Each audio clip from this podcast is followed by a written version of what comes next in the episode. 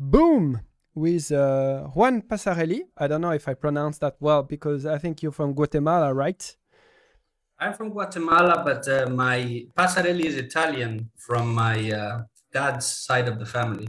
Awesome. So thank you very much. I wanted to uh, to do an update on obviously Julian Assange because our media here in Switzerland and probably everywhere in the world is not uh, taking this uh, this appeal and this trial and this scandal very much seriously. And I thought uh, I was thinking we we should uh, obviously try to inform the most we could the the public in, general. We we've talked many times in, in, in this podcast about Julian Assange, but there's a crucial, crucial date tomorrow and uh, the day after that, Thursday, uh, for the appeal. And I hope then by then, Julian will finally be free as he deserves to be uh, for a long time now. So let's have uh, an update uh, with you. You're now in London, is it? Yes, I'm in. I'm in London, right in front of the court, actually. Awesome. So, can you uh, please update us on the situation the, and the latest news? Because la- last week or the day before, I think they were the the the breaking news that the CIA plan planned to assassinate him also. So, just put up put us in touch with the the situation right now. Sure. I mean, it's worth remembering why he is in prison. Um, so back in 2010 um, uh, WikiLeaks revealed uh, a series of five publications, um, which included a video helicopter, uh, sorry, a video of a helicopter in the city of Baghdad, Iraq, where um, this Apache helicopter um, murdered uh, 11 civilians and wounded two children. And uh, within those civilians, there were two um, Reuters journalists um, Reuters sought to get uh, that video published for years, and the and the U.S. refused to, under national security and the the, uh, uh, the under national security reasons. But um, when WikiLeaks revealed it, it was obvious that the reason they didn't want to reveal it is because there was a war crime there. Um, WikiLeaks revealed the the um, the uh, rules of engagement at the same time, and with those rules of engagement, it is clear that the U.S. military at that point in time was was murdering people, not engaging in in the rules of their own war that they had set out. Um, then WikiLeaks revealed the Iraq and Afghan war logs, which uh, basically are a map of everything that happened in that war. Um, many important uh, revelations came out of it, including death squads in Afghanistan, um, torture and black sites. Um, also, um, how um, teenager, young teenage soldiers would uh, decimate an entire family at a checkpoint because the cars were driving too fast. Another soldier that was using uh, Iraqi civilians to walk in front of his car to detect IEDs. So if IED exploded with the person there, he would know that he could drive there because it was safe. It, it's absolutely the, the crimes that were committed in there were absolutely appalling. This was followed then by Cablegate, which is um, communications in between the State Department and all the embassies around the world of the US. And it's the biggest comprehensive um, library of documents that provides uh, how uh, information on how the US behaves in different parts of the world. Again, massive crimes were uncovered by it, including the espionage of uh, Ban Ki moon and other UN officials. They, they wanted uh, sometimes to uh, find their DNA, uh, fingerprints, uh, inside the UN, um, there there was also the, the famous case of Khalid El Masri, where the CIA kidnapped him from Macedonia. He was a German citizen and um, he was put in a black site, tortured, sodomized, and then uh, he was. Um, it was found out by the CIA that they had the wrong man. They didn't even have the person that they intended to capture. So they left him in uh, uh, the middle of the mountains in Albania with his passport just to go, you know, make himself his way back home. he has never received justice in the case, and he's actually he was one of the witnesses in Julian's case, a witness that was silenced by the judge in the United States um, because the United States did every effort in Julian's case to avoid uh, talking about CIA torture uh, and the many uh, um, uh, revelations that that WikiLeaks revealed. So WikiLeaks changed the world in in 2010 and 2011, revealing all these uh, corruption and and misgivings of, of governments of not only the United States but all around the world, um, because these documents covered every single country in the world. Um, this offended the United States uh, um, deep apparatus of government, mm-hmm. and they've been after him ever since. So since 2010, late 2010, he's been in one form or another of incarceration, uh, ending up, you know, first he was in, in house arrest, then he was holed up in the Ecuadorian embassy with asylum, fearing he would be extradited to the United Kingdom. Finally, the a weak government of Ecuador um, um, gave him to the United States in exchange for a, a big loan uh, and ended up uh, and they kicked him out of the embassy. Um, the British kidnapped him from the embassy into the British territory, and he has been in prison for two and a half years. Uh, Nils Melzer, the uh, special rapporteur on torture, um, has uh, concluded that Julian is being tortured as we speak. Um, he's every single um, human right of his uh, procedurally has been broken. Um, he was not able to see his lawyers for six months. He read the indictment that against him the day that the hearing was going to be heard back in August, uh, back in September, sorry, 2020. And with all, everything stacked against him, his defense played such an amazing role last year that uh, the judge was forced to concede that Julian should not be extradited. Unfortunately, the judge did not concede that Julian should not be extradited because of political reasons, uh, which forbids the UK to extradite anybody under political charges. Um, also, did, she did not concede that uh, Julian was a journalist and that everything that he published was in the public interest, something that is absolutely appalling uh, because now because of her decision, any single journalist in the United Kingdom that holds documents that are secret uh, of the United States can be extradited to the United States uh, for holding or publishing documents that uh, contain crimes that the US has done if the US considers them um, uh, secret. So any journalist in the US can face what Julian Assange is facing right now because of her decision. But she did say that Julian should not be extradited because of the poor conditions of the US prisons and the fact that his mental health is debilitated and he could potentially face suicide. So um, now the United States appealed that decision, and tomorrow, 27th and 28th, uh, we're going to hear the appeal. We're going to hear that uh, the United States is going to put in doubt the medical evidence.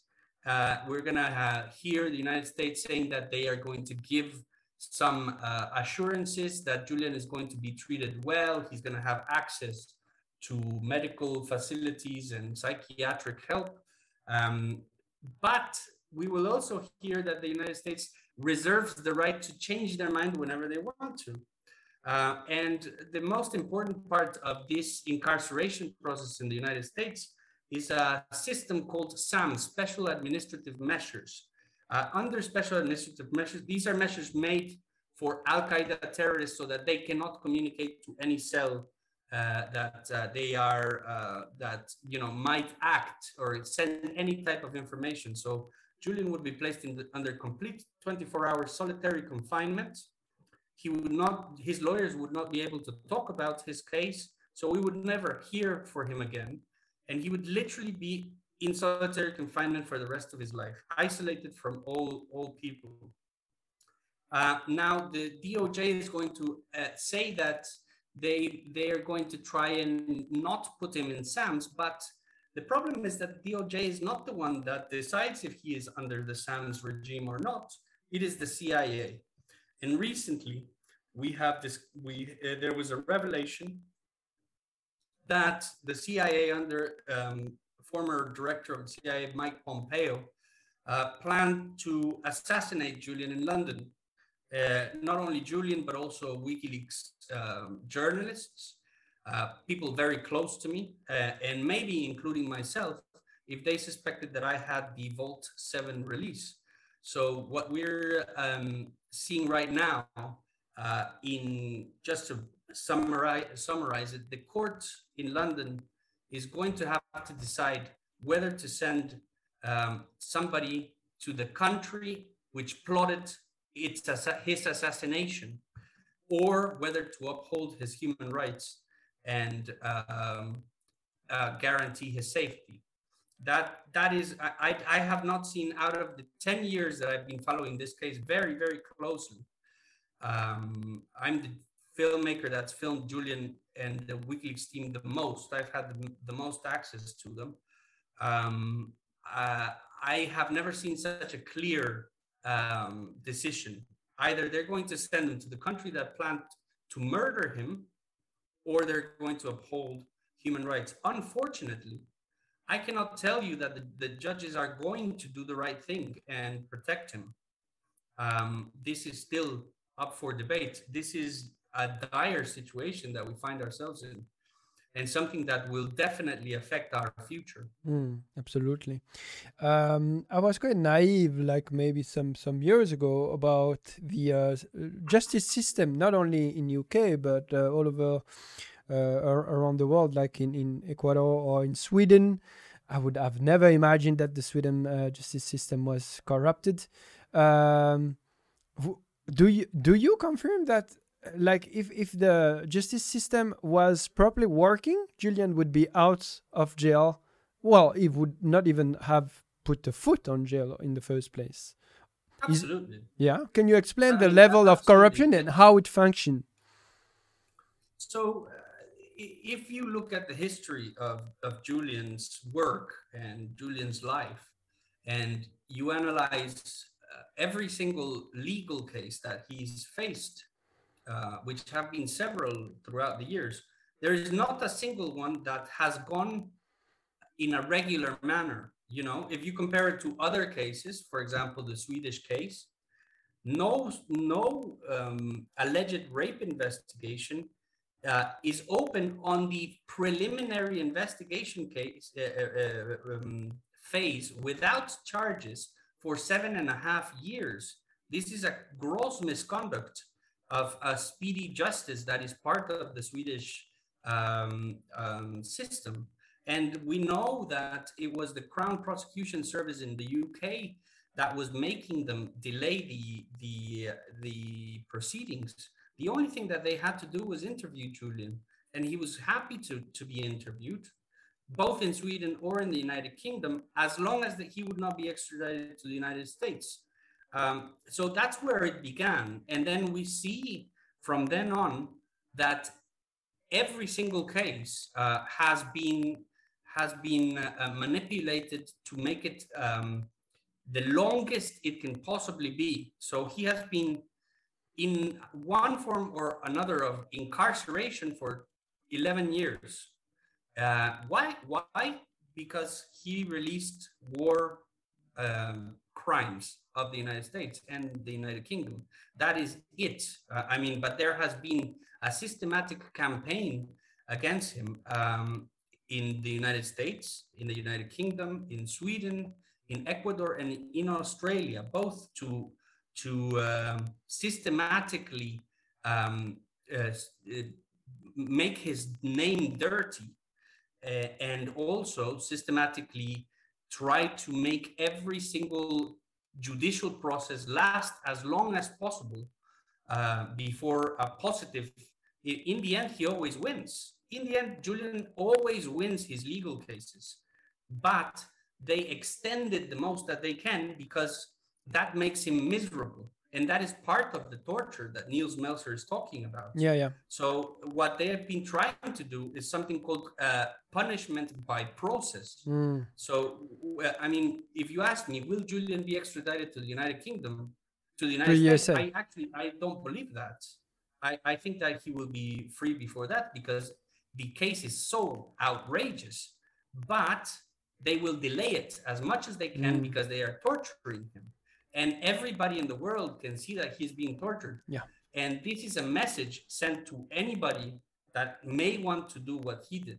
If you want to expose our dirty secrets, you will be tortured to death. Yeah. You will be slowly assassinated. That's what the, the message is for, We for we actually had uh, Nel- Nils Melzer here because he's Swiss, and uh, we could uh, lang- langly, uh, with length, uh, discuss uh, this, uh, this torture and everything you're confirmed now.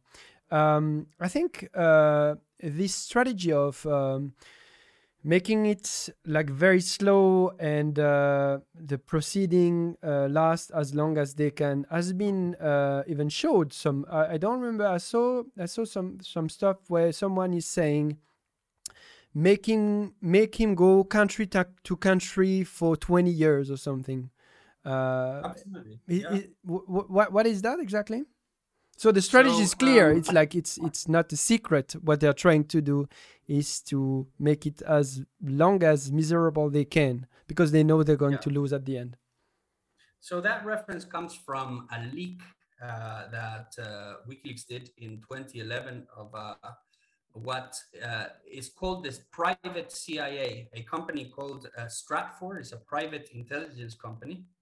Um, and they work for different um, uh, intelligence apparatuses.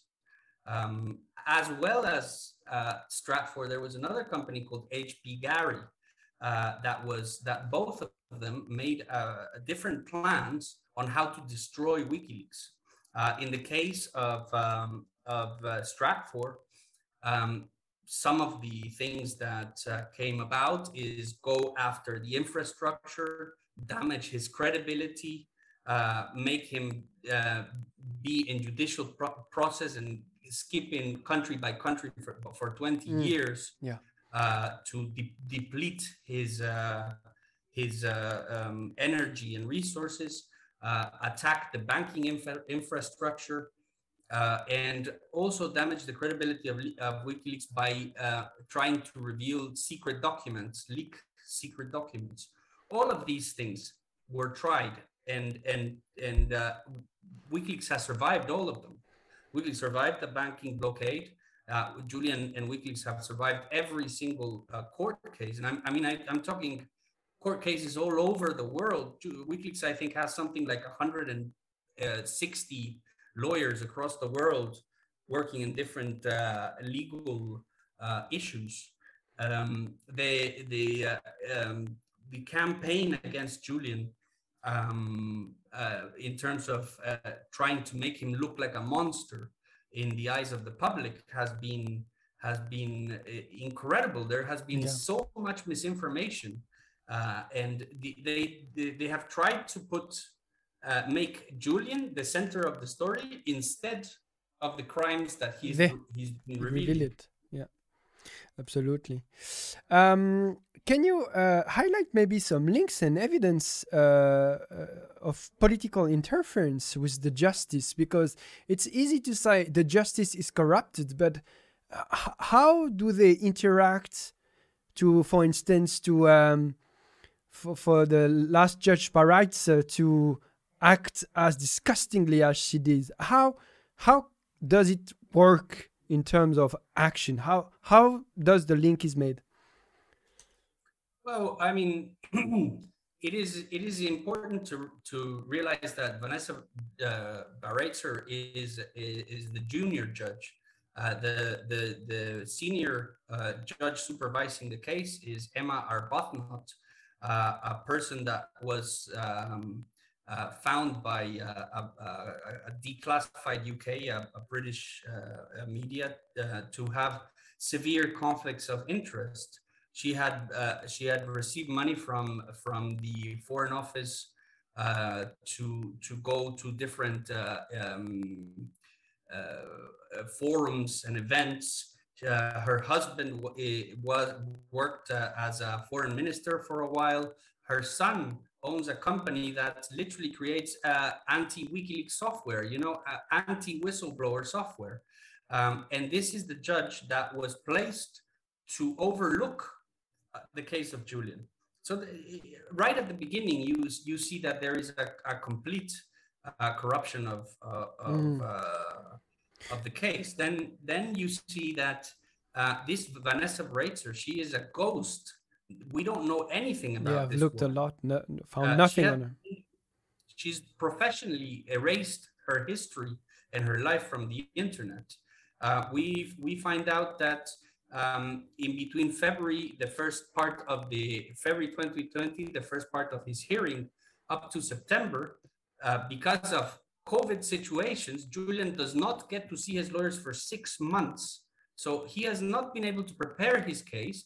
And then uh, literally three weeks before the case, the United States puts another indictment. They remove the indictment that they had before and they put another one. And this indictment does not get to Julian until the day of the court hearing. So he is he read what he is being accused of the day that he was going to to uh, um, to court.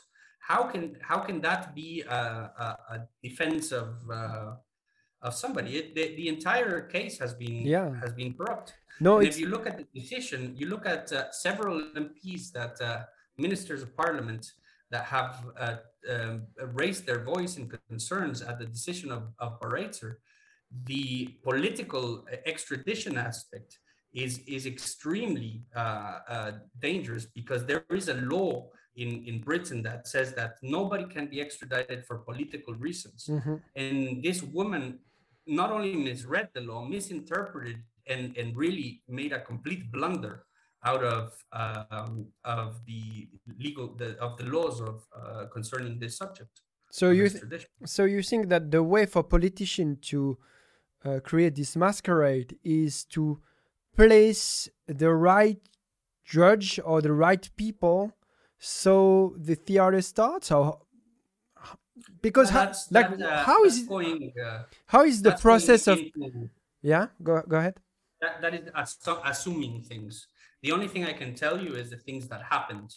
I cannot tell you how the system works inside uh, but i can tell you that that it is obvious that there was uh, um, uh, in, in, conflict of interest between the senior judge uh, the, we know that the decisions made by Vanessa Baraitser yeah. are in in a big case wrong i cannot tell you if the courts decided to put them to actually yeah. you know uh, but that, that, that, that's what i'd like to know like um, is is there by chance that they they finally um, had uh, this judge and then it happened to be a conflict of interest so they seized the opportunity to make a mess?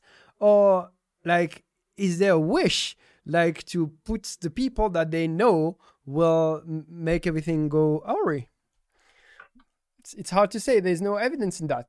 And lately, no evidence, uh, no evidence in that, and we don't know.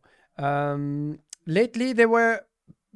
We don't know if it's a good news or bad news, but apparently, one of the judge that is going to sit tomorrow and the day after is a, a judge that already um, impeached uh, the, the justice system to send Lauri Love, I think, to be extradited to to USA. And it's to be said that he's a very respectful and powerful judge.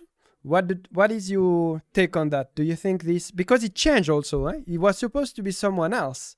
So that's where that's where my question as a curious person is like who decide who sits when and where? And that I can find no answer to that. Who decide what judge is working there on the case? I, I mean, uh, to assume that there is n- absolutely no independence in the in the judicial system, I think is a little bit, um, you know, I can't stretch. Okay. I can't. Yeah, but uh, that they that they're you know um, that there has been irregularities in the case. There has been dozens and dozens of irregularities, and uh, you know, one or two, you start to think, okay, maybe coincidence, but the amount of irregularities in Julian's case, I, I've even come uh, up with a saying, which is uh, there is always a, a Julian Assange exception to every norm. Because, I mean, every time that a decision is made, actually for me it's unexpected. I, I don't even know what to think. So uh, right now for me in this case i i don't have an expectation. I i cannot say if they're going to and and it's very important that we see the scope of this. I cannot say if this gonna this is going to be a positive or negative thing but we are talking about sending a man to the country that planned to murder him and, yeah. and it, I mean, in supposedly this is a country that uh, is a is a democracy that respond uh, respects human rights, um, and uh, and I cannot say that they're not going to do that. You know, uh, I hear good things about the judge, um, but the Lauri Love's case is completely different than Julian mm. Assange's case. Mm-hmm. Um, so there, the the uh, idea that the, there is still a Assange exception to every norm, I think, is correct. correct. Yeah, unfortunately. And uh, are you hopeful that one day, maybe uh, when all that is over, we will have a chance to prosecute all the uh, bad faith actors like Baraitser, Arbuthnot, and all these like clearly uh, I'd say evil. It's it's a bit far stretch, but like interested, corrupt, uh, and inhumane uh, human beings. if I can mm, say I, that. I, I mean, it, I think that um, we need to strive for justice. Yeah. And we need to strive for for transparency and and the values that Julian promoted. These are these are to continue to uncover um, um, things that are done in our name that are crimes, mm-hmm. that are misgivings, that are um, that are, are are things that we should not that, that we should know about what people are doing with our vote, with our tax money, and um, and we as a society should be able to decide. You know, uh, yes, it's true in my opinion that there should be a lot of prosecutions on all the war criminals, mm-hmm. uh, on, on, all the to corrupt politicians it. that have that have uh, um, been exposed by by WikiLeaks, and also on the on the uh, corrupt people uh, that uh, have gone uh, after Julian and persecuted him for years. Now, but this is not for me to say. This is something that the the justice system should should strive for. And once once um, Julian is out, um, the fight doesn't continue there. The fight goes yeah. on for the rest of our lives yeah. because democracy, democracy is not something that is granted to us. Our civil and, and human rights, they are something that we have to fight for every single day because if we don't, we lose them. And we're seeing this very clearly in the last 10 years. There's been a censorship that has become more and more and more uh, uh, almost strangulatory in in uh, in the internet and in, and in the uh, private social media platforms. And this is something that we need to continue to fight for so that we are able to continue having these debates like we're having with you uh, with you and me right now. Yeah can we come back uh, on the CIA plan of assassination? Because uh, the first time I read the, the story, I was uh, not really surprised, to be honest, but surprised that it could go out and like information are still coming out years before, uh, years after, sorry. And um, the first time uh, uh, Pompeo was asked about it, he laughed and said, "You should not believe um, whatever you you hear from these journalists and everything." But now it seems that it's not one journalist, but 30 journalists who are uh, saying that. And now Pompeo is threatening these people to be prosecuted. Is that for you?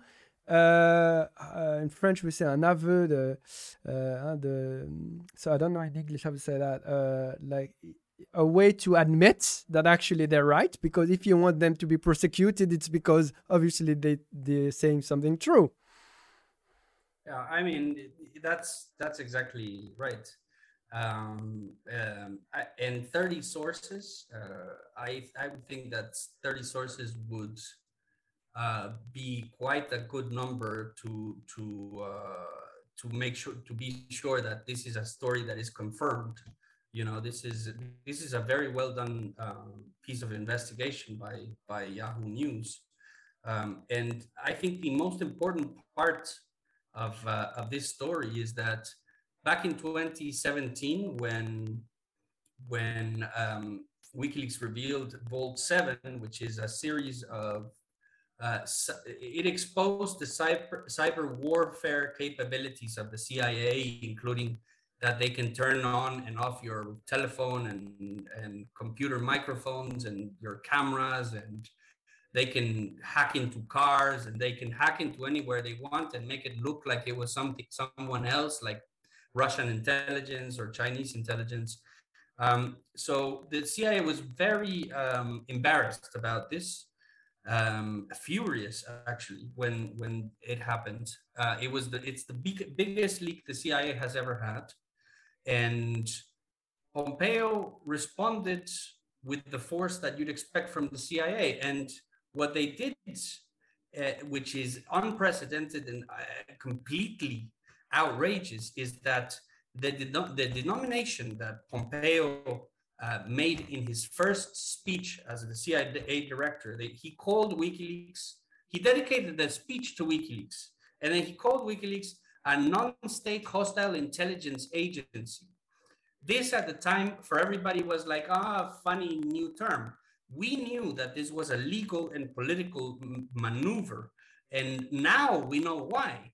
Because by denominating WikiLeaks a, a espionage, uh, a spy agency, it, they they can um, do actions against it without any political oversight. They did not have to report to Congress or Sen- Senate committees what they were doing to WikiLeaks, and that's how they managed to create uh, a system where they were making sketches and options as to how to murder Julian and other journalists of WikiLeaks, other European journalists of WikiLeaks uh, that may have had con- uh, uh, access to yeah. Vault 7. And if you think about who those people are, I mean, they're good friends of mine. They, they, it could even be me if they thought that I had Vault 7. I was I was with Julian constantly throughout that year. So it is um, it is a very scary thing to think that the CIA might be uh, assassinating your friends or even you uh, for for what? For supposedly because they might they think that you might have documents that they think that you shouldn't have. This is outrageous. This is journalistic work, you know. Mm-hmm. What is even more uh, outrageous is that it doesn't seem to be uh, mirrored in the main- mainstream media. It, they well, Yahoo News is quite big to be honest, but uh, why do you think the media in general are not covering? Do you, th- do you think that they just bought into the propaganda that Julian was a bad actor, bad faith actor, and then they don't like they don't yeah they're not interested, or do you think there's like like uh, a more sophisticated thoughts of the non-cover rage?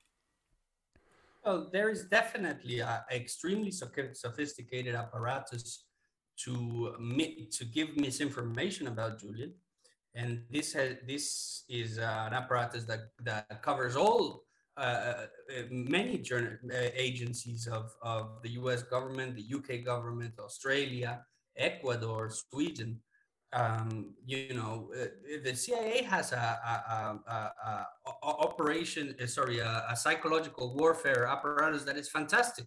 So it is no, um, it, it is no surprise that Julian has ended up with the public image that he has because it is they, you know, you can turn anybody into a monster if you repeat lies uh, over and over again, especially in the sophisticated ways that they do.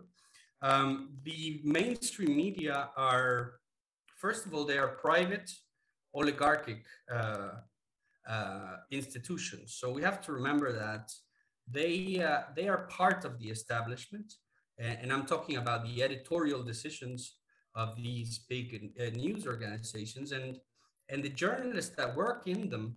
Um, there's a whole bunch of really good journalists out there, um, but they're also overworked, uh, underpaid, and they don't really have the time to follow such a complicated story. So it is very easy to see that they feed themselves with the same misinformation that is fed through this mainstream media society. So you end up with a whole bunch of journalists that are actually ignorant because they follow the news of the buddies, their buddies, and and uh, and the uh, um, you know uh, often false information that they they are promoting. Um, so it's um it's a delicate uh, situation what what the news, the mainstream news has become, and well also many misinformation strands of the internet. But this phenomenon that has been, you know, it's not a new phenomenon. This mm. is a phenomenon that we've lived through for for years and years. Um, the the reason why they the the mainstream news does not um, report as much as they should is because they feel they are different.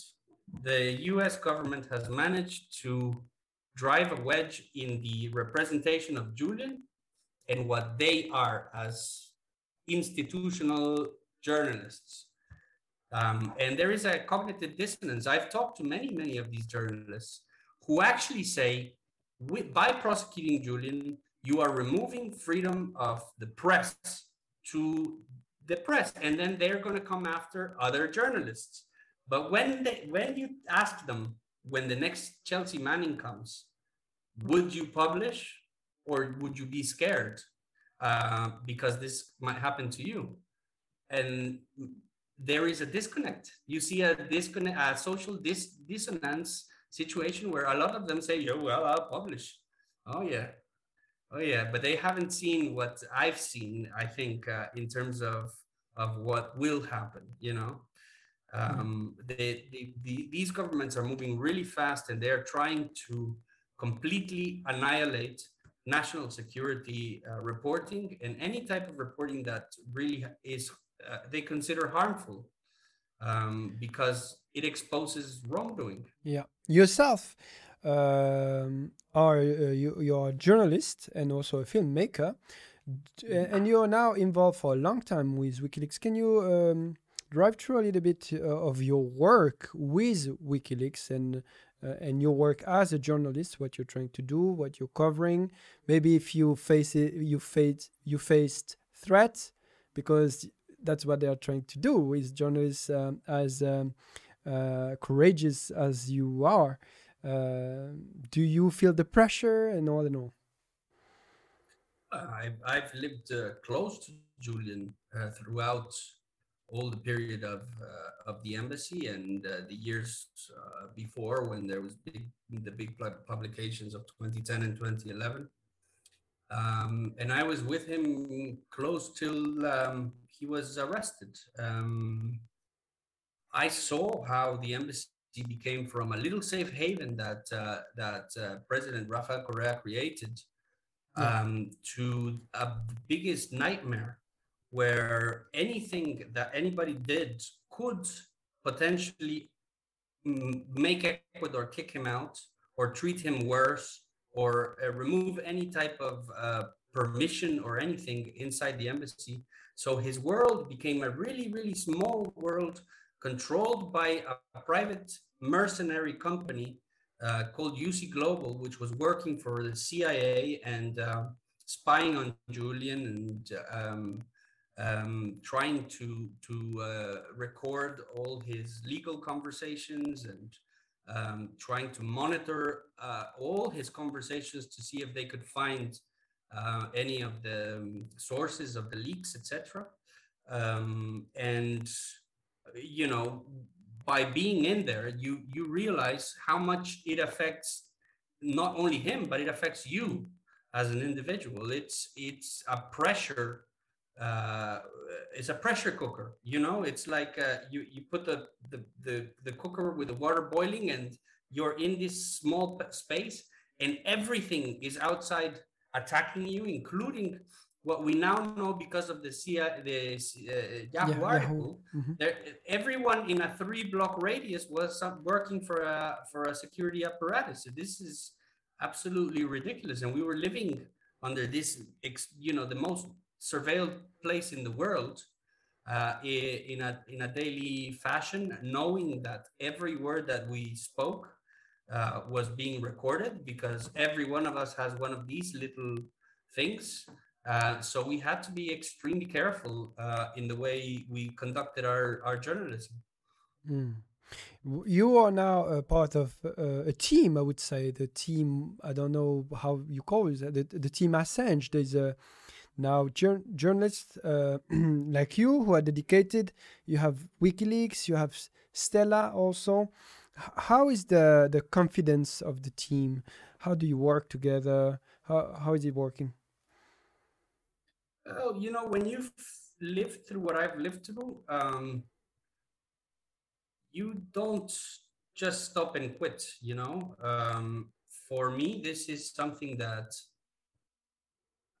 we started uh, i i was a small part in something that changed the world many times mm-hmm. and uh, we have to continue doing it uh, we're at the forefront of making sure that our right to speak and our right to know are respected in our society, which is supposed to be a democratic society. Without without information, without being able to know what our governments do in our name, we can't uh, decide as a society uh, where we want to go. so, I mean, for us, there is no alternative. Um, there is no alternative. There's there's nothing else I could dedicate myself to at this moment. You know especially at this moment when a friend of mine is being tortured. You know what mm, I mean? Mm, yeah. I feel lucky that I'm able to work uh, every day and uh, and uh and contribute every day towards towards his freedom. Um, but um, there's a big team of people that will not stop, and uh, mm. we will win. We've always won. Yeah. WikiLeaks has always won, and this is what makes these intelligence agencies, the military industrial complex, all those enemies of the darkest parts of society that are scared of what WikiLeaks has done and that what could continue to do are so angry about. They're so angry because WikiLeaks has won every single time. Yeah. And it will continue to win. Yes. The general narrative is uh, now the journalists are afraid to speak the truth and all and all. I think that may be true for careerists or for some uh, some journalists uh, in high places. But in the general term, I think one of the best legacy of Julian Assange is uh, to have motivated thousands, if not millions, of people to actually uh, get the ass off the chair and go find the, the truth themselves. And that that's true for me, for instance. I'm not sure this podcast this, this podcast will ever exist if uh, Julian Assange uh, wasn't of this world. So uh, I, I suspect that the strategy of dragging it make people realize more and more that we cannot trust the uh, traditional ways of information and therefore that we have to all take our responsibility and uh, i see this, this, already as a big win because i think the curtains had fallen uh, because of julian assange and, and, and tomorrow is never going to be uh, as yesterday was without uh, assange what do you think of that uh, this is a this is a big fight. You know, you have to. Um, there's no retreat um, because if we retreat, um, we don't lose only uh, the life of a man. We mm. lose our we lose our life. We lose our freedom. You know, we've we've uh, come so far as a society to get gain these freedoms, gain gain equal opportunities, gain um, civil rights for everybody, um, gain the ability to speak um, the ability to fr- move freely as much as it is possible with these um, you know we still have borders and uh, passports that are better than other passports but um, in the west we have managed to to become a, a, a society which parts of the society are civilized and and and uh, and want peace and uh, and and want a society that is more fair. If if we stop, we lose all that. Mm. Um, we will lose. If Julian goes to prison, it's like we are all gonna go end up in prison. Yeah. Maybe not all of us, but the people who stand out, the people who create dissent, the people that threaten power, will most likely end up in the same place that he does. So that's where we have to stand for him because it's not. It, I always say to people that maybe don't like Julian or criticize Julian, I say, fuck Julian. You know, it's not about him, it's about you in the end. Yes, it's the, it's a it, for me it's the life of a friend of mine, but for everybody else in the world, it's not about him. He represents the future of the Western world, um, the world, the European world, the American world, the Latin American world, and how we're gonna go. We're gonna we're gonna go in a authoritarian authoritarian manner where people go to jail for what they say, or are we gonna return to a more democratic uh, society uh, by fighting and making sure that the law is upheld um, and and continue to to be able to speak freely you know? Yeah and that's why we call it the case of the century i think because you are exactly pointing out the severity and the importance of that of that case so you said earlier you don't really expect anything because everything is so particular in um, Julian's case that you better not um, have too much uh, too many expectation, I guess. But two days are, are coming, and I just uh, had the chance uh, before we started to hear that you will have a an access, or uh, are you going to have an access? Yes, well, yeah. Um, uh, as many other journalists, um, well, I say many on quotes because uh, every single journalist in the world should be connected to to this courtroom right now. But um, there is a there is definitely a lack of uh, mainstream reporting. Uh, there is some, and it has grown, and actually, the propaganda apparatuses are not able to work that well anymore because the case is so uh, outrageous against obvious, Julian, yeah. Uh, that even his enemies are starting to have to support him. Um, but yes, I'll be I'll be reporting from from my Twitter account um, which you can see on the Zoom. Uh, I would imagine you can see it uh, as JL Passarelli in Twitter. We'll put it um, on the be, on the video description. We'll put it. Uh, I'll I'll be um, reporting what uh, happens live. Yeah, yeah, it's great. And um, I, I've heard. I think that was. Um, uh, Reporter Without Border, or I'm not sure who said that she went to many undemocratic countries and she could have access to the courts to witness the um, the the, court, the, the, the case uh, in many countries, but London appear uh, to be worse, and they can't not have access. What what is it for before and for these two days to come? Uh, organization um, NGO can access and do their work. Well, uh, I'll tell you what's happened in in in September.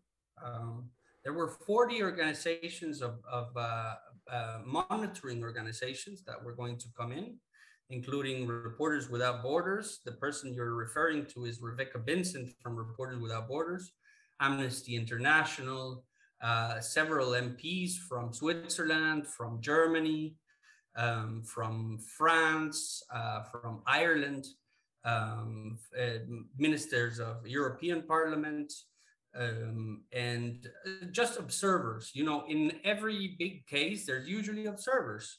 Uh, they go to, different countries like Egypt and uh, even Bahrain and other countries, and they they uh, make they report on what they see and make sure that the court proceedings are are fair and that the procedure is uh, is respected.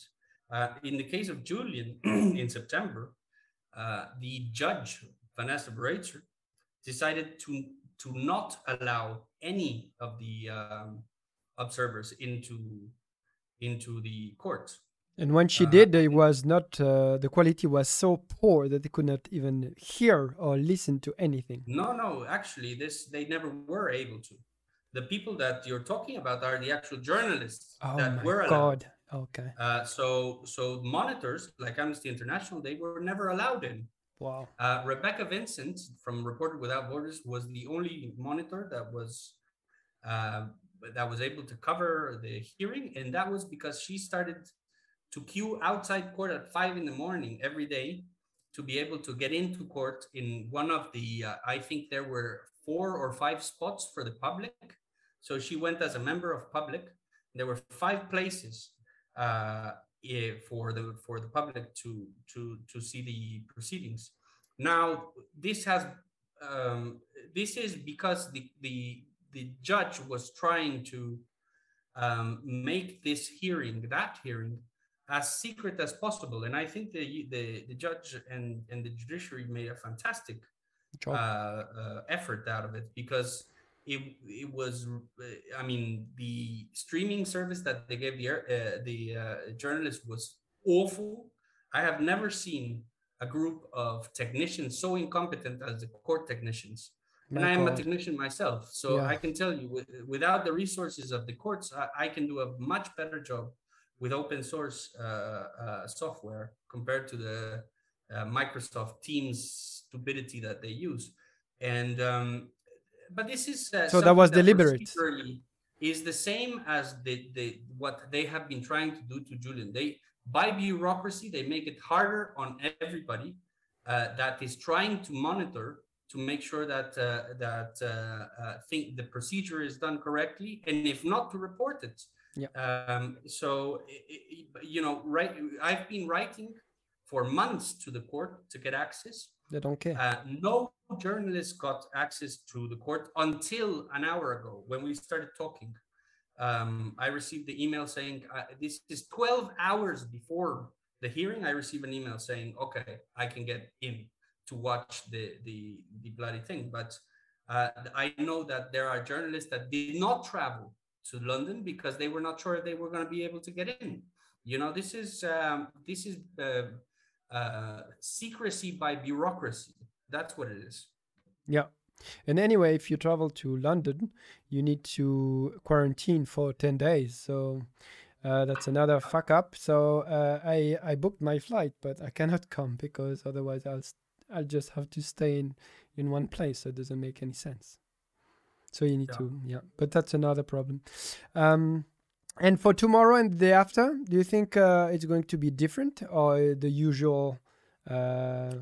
Oh, it's going to be interesting, definitely. I mean, the, the United States is going to try to guarantee that they're going to give uh, Julian. Uh, yeah, but I mean, in terms of access before the content in terms of access? I think the access is probably already settled. Uh, I I have not uh, gone on to Twitter to see if there was any journalist that didn't get in. Um, you'll be able to, uh, if you follow on Twitter, Free Assange and that, uh, you'll probably quite quickly realize who, yeah. went, was able to get in or not. But yeah. um, I I would imagine there's gonna be issues. yeah. usual. Let's see if the United Kingdom power is able to actually turn on the fucking sound. That's nuts. That's absolutely nuts. So yeah, okay. So the the thing that are going to be discussed tomorrow and the day after are only the uh, health and capacity of the US to extradite Assange safely or anything else will be discussed as well because they could steer it, it, this discussion in a bad direction.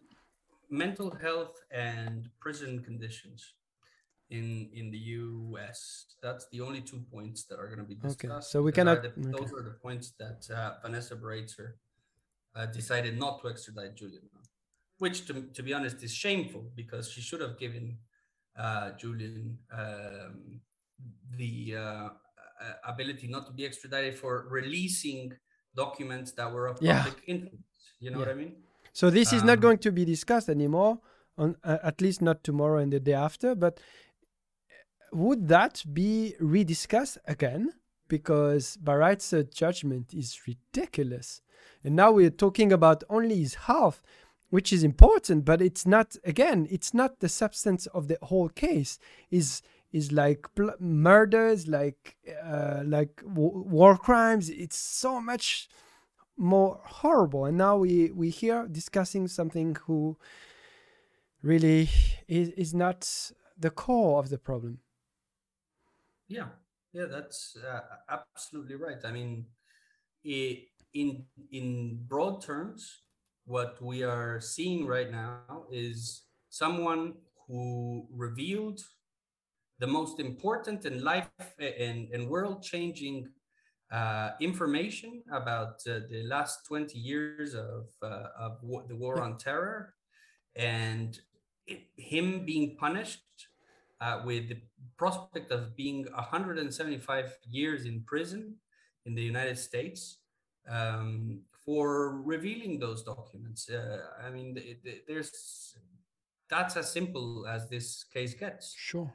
And not only that, now we know that that same state, the United States, planned to assassinate him, planned to murder him. Mm, simple in this in central London, right beside the Harrods. Can you believe that? This is just it's unbelievable. And then it happens so much that you're like well i'm not even surprised because apparently they're ready to go as far as anything. So it's it's really it's beyond words to be honest so okay so what are the hopes for julian to be free in two days no impossible. Uh, the decision will be taken four to six weeks, they say. Uh, I wouldn't be surprised that they, they take longer. Uh, so tomorrow, uh, tomorrow and the day after that, it's just a procedural thing, and then the judges will um, um, go deliberate for for a long time. oh. Um, and then after the deliberation, there will be an appeal, most likely on either side. So if Julian wins, the United States is most likely going to appeal, and, and uh, the same will happen if Julian loses. The defense will appeal on his name. Um, this will probably then end up in the either again in the High Court or the Supreme Court uh, as a last in- instance in the United Kingdom, and then the court may the, the case may continue up to the European Court of Human Rights. Um, so again, it's punishment by process. During this time, Julian is isolated 23 and a half hours a day uh, in uh, in a supermax prison designed for murderers, and he's an intellectual that has never committed any crime, uh, and they are just extending the judicial process as much as they can. Uh, in fact, um, somebody who is on remand, um, according to the European uh, Convention of, of Human Rights, cannot spend more than two years in prison. Uh, Julian's been in prison for two and a half years uh, on remand. So, again, there's an Assange exception to every norm. Absolutely. I have uh, the information that Rich, Richard Medhurst just announced that he has been accredited, so that's good. He's a very good uh, journalist from Syria, I think. He's Syrian. Yeah. He's absolutely great. Uh, hope to have him some some days here. Uh, do, do- are you still in, in touch with Julian, Julian Assange in a way or another? Can you write to him? Can you talk to him? No. No, I mean, I uh, I sometimes hear from Stella what uh, how he's doing. You know, we send our love to him, but uh, there's a very limited amount of people that can talk to him, and that's lawyers and family, really.